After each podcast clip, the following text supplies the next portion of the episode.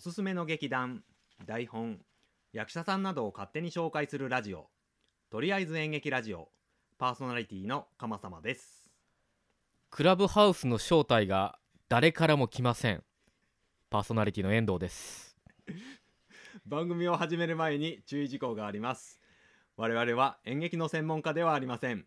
内容についてはご容赦いただけるとこれ幸いでございます。はいとりあえず演劇ラジオ第38回でございます。38回ですか、何ですかね？遠藤君、はい。クラブハウスやりたいんですか？もう全然誰も招待してくれないんですけどこれはだ どうしていればいいですかね？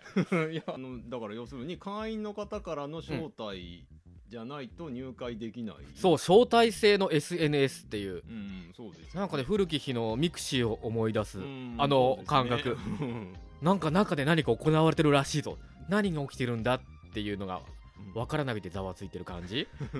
みんな探り探りでうん。何ができるの？何がそんなにすごいの？よくわかんないけどみたいな、ねなんか2人しか招待できないっていうだいぶ制限されたものの中で。でもなんかなんか中で活動してる人はその招待のチケットみたいなのがうん。か権利与えられてうん。なんか招待枠も増えるらしいんですよ。活動すればするほどうん。招待枠増えてるからインフルエンサー的な人がどんどん今集まってるらしいですよ。ああなるほどなるほど。多分これが配信される頃にはもう熱冷めてると思う なんか今までそういうねいろんな SNS がありましたけどもどんどん淘汰されてね、うん。結局なんか残ってるのはねやっぱりツイッターぐらいみたいな感じになっちゃってるじゃうないですか、んミクシーももう誰もやってないでしょ、うん何もやってないね。グリーだってもうパソコン版のサービス廃止したらしいですからね、携帯のゲームだけね残して。うんいっぱいありましたね。マイスペースとかね。それ知らないあわ音楽に強いなんて言ってね。私も登録して、結局誰もやんないと誰もやんないですね。自分だけいても何のネットワークもつながらないなっていうのえっとねでそんな中ねははい。私新たにねはい。あのツイキャスを始めましてね。なんですって。あのここまで移動する場でずっとやってたらしいじゃないえですか。えななんで知ってるの？えー。言ってない言ってないぞ俺え？あなんちょっと待って今今ね私遠藤君をびっくりさせようと 思ったんですけど逆に私が今びっくりしてますよ。明日ツイキャスやりますってね。全世界に向けてつぶやいてたじゃんね。あお前ツイッター見たか？な何？普段全くやらないくせに。え絶対見てないと思ったどうでしたか？反応ありましたか？あうんえっ、とね、本当にそれこそねこの収録の前日、昨日初めてやったんですけど、はいはいはいはいさっきからそれを隠してたの？わざわざ。よくわかんない順番が。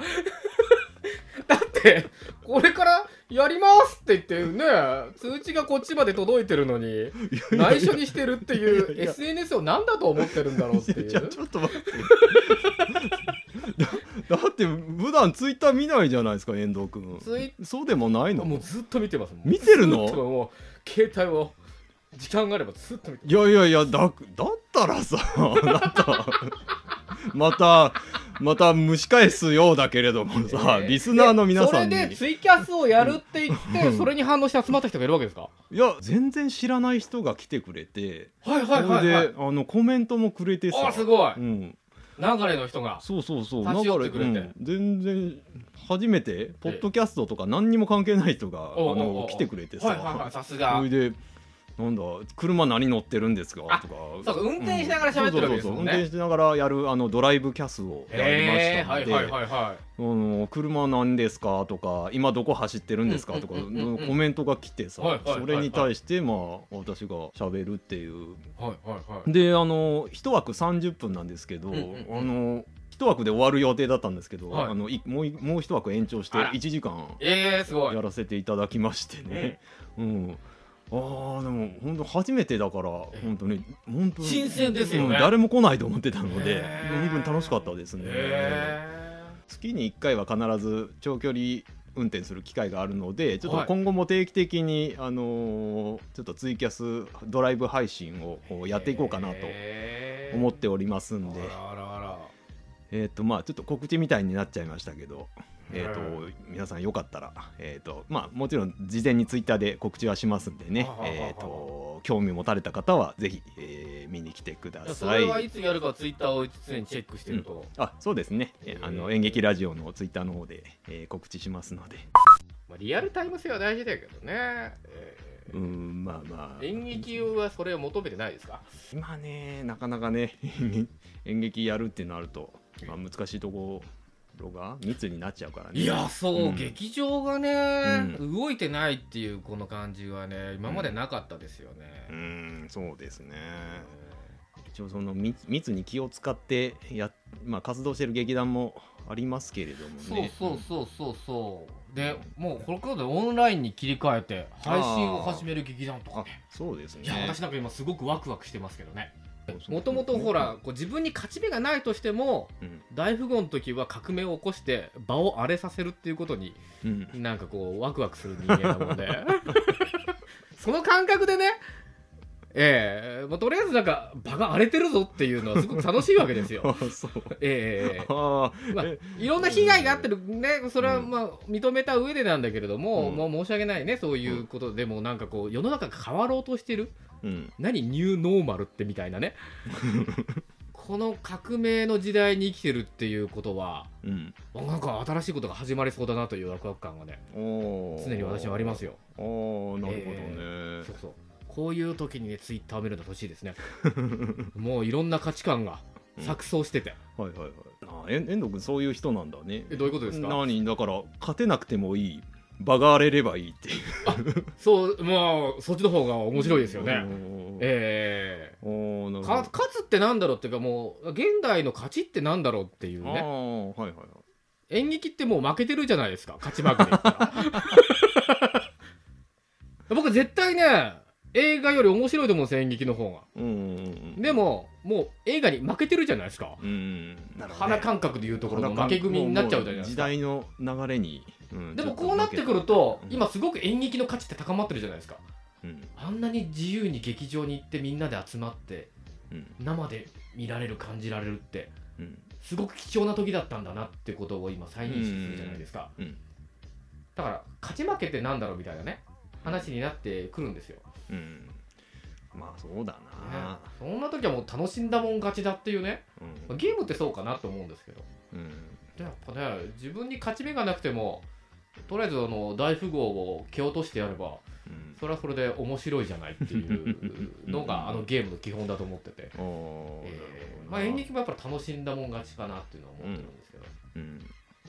ていうところで言うとね、うん。この間聞きましたよ。ん？あの松田優作の回を。おーはいはいはい。川田先輩はね生き生きしてましたね。やっぱね全然違うと思って松田優作の回のあの饒舌なこと。いや同じ音声を発してるのにやっぱ油が乗ってますよね。そうだね。うん。あこうじゃなきゃいけないなと思って。うん。うん、もうあの寺山修司の時のつまらないことがとかさ。全然やりたくてやってないのこの人はって感じがやっぱりねありますから。うん。松田優作みたいな回をね何本この収録で作っていけるかっていうのがあこのね僕らの仕事じゃないかと僕は思ってるんですけれど。あ わかります。全然違ったから。ねね編集もなんかねやっぱりね綺麗でしたよ、あえー本流れもきっちりしてるし。うんえー本当ですか。やっぱねああいう回をいくつ作れるかですよね。なるほどえー、ねだね僕らはほらいつも3本撮りでやってますけど。はい。おーその中で力入れてるのは多分1本ぐらいで。あとこれ流してるなっていうのが大体入ってくるから。いやいやいやちょっと待って待って待って。今のは。いやいや違いますよリスナーの皆さん。あの毎回本気で、えー収録に、えー挑んでおりますからね。わた我々はね。さあそろそろ本編に行きますよ。はい行きましょう行きましょう。行はい。えーっと桃屋のおっさんのオールデイズ・ザ・ネッポンは、オールネポで原作。えー今回ですね伝説の役者はい。シリーズっていうのがありまして、松田優作の時ですね。すね。えっ、と伝説の役者のちょっとリクエストをいただきまして。ありがとうございます。はまずそのあのリクエストを紹介したいと思います。いはい、えー、綾菜さんからいただいております、えー伝説の役者は森光子さんです。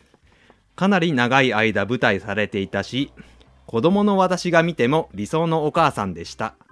墓地も信長のお墓にあるそうで行きたいところです。といただきました。ありがとうござあいます。りがとうございます。えーというわけで今回は、えー森光子さんを、えー紹介したいと思います、じゃあちょっと森光子さんの、えープロフィールですね、はい。えー紹介したいと思います、はい。えっ、と1920年、えー大正9年5月9日生まれでございます、へえーそして、えー2012年平成24年の11月10日に亡くなられております、ーえー92歳でございます。そうでしたか。ええーとまあ、女優としてはもちろん、えー司会者クイズの回答者ですとかね、えーマルチタレントとして、えー長きにわたり活躍されておりました、うんうんうんうん。えーと日本のお母さんと呼ばれましてえー2009年には、えー女優として初めて国民栄誉賞を受賞しております、うん。そんな国民的人気を誇った森光子さんなんですけれども、えーと若い頃は本当に苦労の連続でしたえー1920年ですね、うん。えー京都の宿屋の娘として、えー生まれております。へえで、えー森さんがですね13歳の時ですね、うん。えー、とご両親が肺結核で亡くなられております、時代ですもね。う時代ですね。それこそ流行り病として。そうですね。あの結核ですもんね。結核なんですよ、はいはいはいはい。でその肺結核はその当時あのワクチンがなくてですね、えーとまあ、不治の病として、はい。もうその全国的に、えー、と大流行していたということですあらあらね。えで早くして両親を失った森さんなんですけれども、えーとまあ、その親戚のつてを頼りまして、はいはい。えー芸能プロダクションに所属いたしまして、えー娘役として映画デビューを果たすことになります。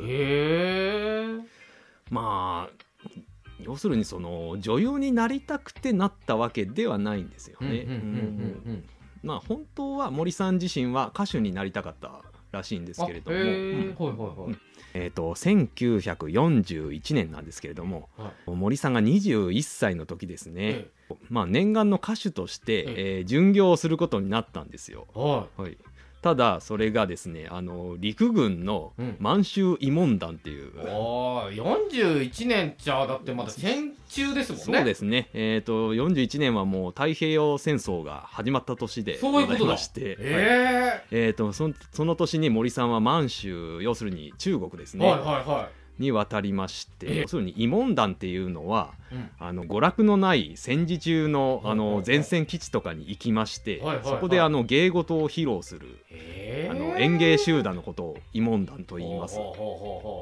まあ要するに兵隊さんの息抜きのためにその歌や踊りを見せるっていう、んんん。そういうのが慰問団ですね。はい。で当然その戦時中の前線基地ですから、うん。その突然あの空襲警報が鳴りましてで防空壕に避難したとかそういうこともあったそうです。へえいや1949年ですね、うん。昭和24年、うん。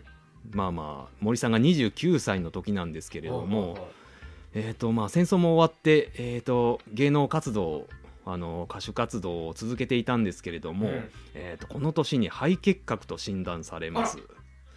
ご両親がお亡くなりそうですねになった同じ病気にそうですね。同じ病気に、はい。えー診断されたんですよね。ええええええで、えーこの時は一応ワクチンは開発されていたんですが、うん。あの非常に高値で、えーなかなか手に入らずですね、うんで森さんはあの3年の間、えー闘病生活を余儀なくされます。ええ3年って長いですね。そうですね。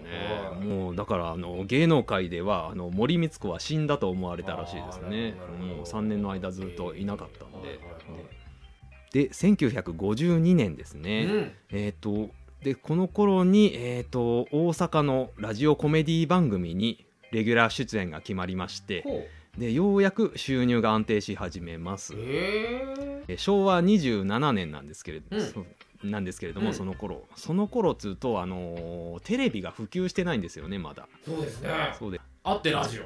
そうですね、はい。あの当時の娯楽といえばラジオになりますので、はいはいはい。えー、とそこで、えー、とレギュラーとして出演して、えーとまあ、ようやく役者として食えるようになったんですよね、えただあのー来るオファーはあの脇役ばっかり。えうんうん。でなかなかあの主役の座をつかめないっていう状態で、うん。えー、と不遇の30代を、えー過ごすことになります。へ1959年ですね。ーはい。えー、と森さん39歳なんですけれども、はいはいはい。えーこの時に、えーラジオ局のプロデューサーの、うん。えー岡本義彦さんとおご結婚されております。へえ39でご結婚。そうですね、はいはいはい。はいこれがね皮肉なもんでね、えー、とご結婚したと同時に、えー、と仕事がうまくいき出すんですよね。いいですねえーえー1961年のことなんですけれども、これ聞いたことあると思います「あのー放浪記」という舞台ですね。出ましたねえー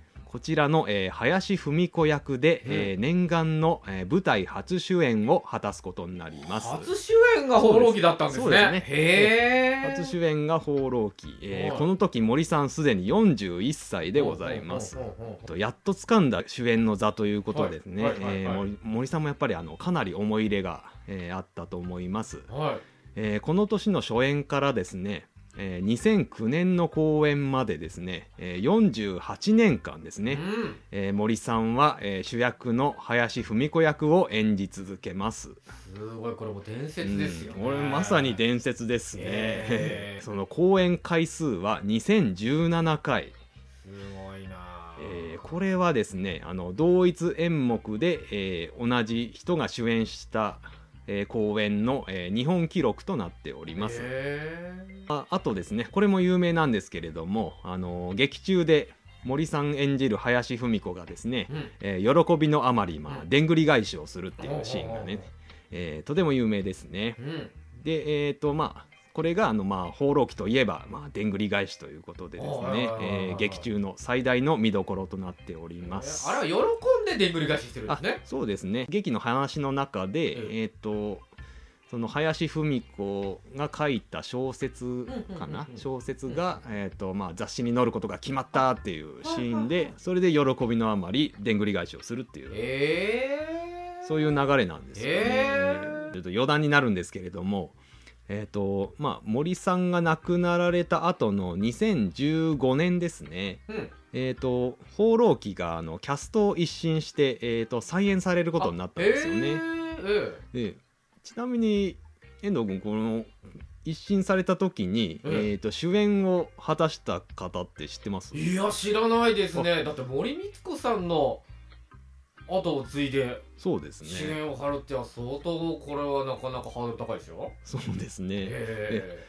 それをやったのが、えー仲間由紀恵さんですね。えええ極戦の。そうですね、へー。で仲間由紀恵さんが、えー、と森光子さんのお後を継いで、えーえ林芙美子さんを演じましたね、えはい、えーと、続きましてですね、えー1963年のことなんですけれども「えー放浪記」で主演を果たしてあの森さんどんどん仕事にのめり込んでいくんですね。ほうほうほうほでですねその旦那さんとの間にちょっと亀裂が生じましてえーこの年に、えー離婚をしております。ええーと結婚生活4年ですね。あわずかえ4年ですね。短いですね。短いですね。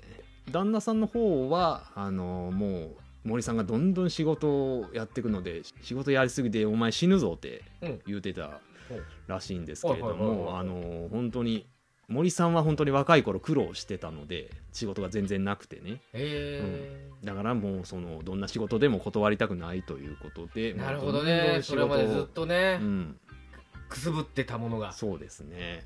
火つき始めたらね。それは断りたくないですよね。うん。そうですね、はいはいはいはい。というわけでちょっとお二人の間にあのすれ違いが生じて、うんうんうんえー離婚ということですね。へで、えーこの時、えー森さんはもう役者一筋でうん生きていくことを決意いえたしまして、あーなるほどなるほどえーとまあ、そのまま、えー生涯独身を貫きましたね。へで、えーふお二人の間に子供はいらっしゃらなかったので。えーとまあこれもちょっと皮肉な話なんですけれどもあの日本のお母さんと呼ばれた人はあの本当にお母さんにはなれなかったんですよね。えなるほど。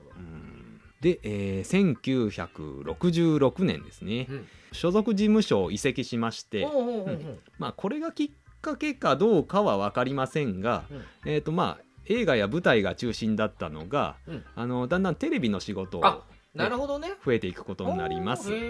この頃の、えー、と代表作といたしまして「あの時間ですよ」シリーズって聞いたことあります？これはもう有名ですよ。そうですね、ええ。これはあの1970年なんですけれども、うん。森さんがあの銭湯のおかみさん役で、うんうんうんうん。えー主演を果たしまして、うんまあそうですね。このドラマで天地真理さんとかね、うん。え浅田美代子さんがあのすごいあの有名になったりですとか。へー。80年代のシリーズだとあの、とんねるずですとかほあのスマップの中居正広さんとかもあのえ？で出てたらしいですね。本当ですか？森さんは、えー、と1990年の最終シリーズまで、えー20年間その銭湯のおかみさんを演じ続けました。へえまあ、その他、まあ、数多くのテレビドラマに出演しまして、まあ、この頃からもうお母さん女優として、うんえー、と呼ばれるようになりまして、その地位を不動のものにいたします。うー。んさあここであの遠藤君にちょっとクイズなんですけれども。おクイズなんでしょえー1968年ですね、う、うん。えー森さんはあのある CM のイメージキャラクターに抜擢されます、へえまあ、それ以降あの空白期間はあるんですけれどもあの40年間イメージキャラクターに起用され続けました。へえさて、えーその商品とは一体何でしょへえなんだろう。森光子さんが出ている CM うそうですね。といえばもうこれって感じですよね。いやもうもうめちゃめちゃ有名ですよ。えー、なんだろじゃあちょっとヒントいきますはい。ヒントいきますよ。一味違う？うあ何何何？えー、知らない。一味違う。あ全然わかんない。あ知らない。あ全然わかんない。あ知らないか。あセイロボット君も知らない？あ知らあれ？知らちゃないか。んとちゃんとの味の素。いやいやそれ別の会社やんそれ。一味違う？あ全然わかんないあれ？違う？あれ？一味違う？竹谷味噌へええ知らない？これ。知らないです。えコマーシャルでめっちゃ流れてたやんこれ。おー。へえいや見たことないですえねない？嘘。知らない？あれ、ええ。セイロボット君も知らない？この辺竹谷味噌の CM やってないですから。嘘だ。信州味噌か光味噌ですよね。あえー。と丸米味噌とね。え花丸味噌、ー、嘘ええーめっちゃ聞いたけど子供の頃聞いたけどな俺ーなんか三重の方だと思いますねいやいやいや待って待って。え竹谷味噌の本社ってどこにあるか知ってます？あ全然知らない知らない？長野県の諏訪市ですあよそうですか、いうん。や CM 見たことないですね。えないの？えー、僕な一味違う竹谷味噌。いやーわかんない。え嘘！嘘やん。え 本当に？あれおかしいな。知らないです。アスカアいやいや それ長野県のローカルあそうそうコマーシャル。誰にも通じないこの CM は知ってますけど。いやーちょっと待って。あれ？あーごめんなさい。あそうだ。この竹谷味噌のコマーシャル知ってますっていうリスナーの方。あの、うん。ぜひぜひえっ、とあの番組のご感想ください。竹谷味噌知ってますって。ご感想ぜひいただきたいと思います。やちょっとちょっと知らないですね。あれおかしいな えーと仏壇のお いやそれもそれも長野県のローカルなやつ。小林のリンゴ。ちゃんちゃん。あったな。サクサクとんかつシーシュポン。高品質ドンイエとんでもねえうまさだぜ。ーイやってますね。おかしいなそこまで知ってるんだけどな。竹味噌知らないかとりあえず演劇ラジオなんだからしょうがないじゃないか。聖子は黙ってろよ。えー、とその他にもですね1974年から、えー1988年までの14年間ですね、うんえーフジテレビのワイドショー番組「3時のあなたの」あの、メイン司会をあえやられたりですとかですね。その他司会者としては、えー、と NHK 紅白歌合戦のあの赤組の司会を3回も務めてらっしゃいますね。3回ってすごいですね。うん、そうですへねー。女性司会者としても活躍されておりました。まあその他あのドリフターズと一緒にですねあのコント番組やったりですとかね。えっとまあ我々の年代だとあの加トちゃんケンちゃんみつこちゃんっていうのがーえみつこちゃんもついてくるんですか？そうですね。まあまああの我々子供の頃に加トちゃんケンちゃんご機嫌テレビ。やりましたようんご機嫌テレビ、うん。あれに、土曜8時。うんそうですね。あれのまあスペシャルとしてあのまあそこに森光子さんが加わってまああのあのあのお二人のうん。がコントやってる感じの、へー。あのあそこに森光子さんが入って。確かに志村けんと絡むあの森光子さんとあと江本明ね、えー、なんかちょっと出てるのがやたら面白い時とかありますよね。そうですね。えこんな番組やったりですとーか、ええー、とあとはその大橋巨船のクイズダービーですー。ねあではあの世界丸ごとハウマッチ。ー。うん。あーまあまああの巨船さんがやられてる番組の、あの原平さんとか。そうですね。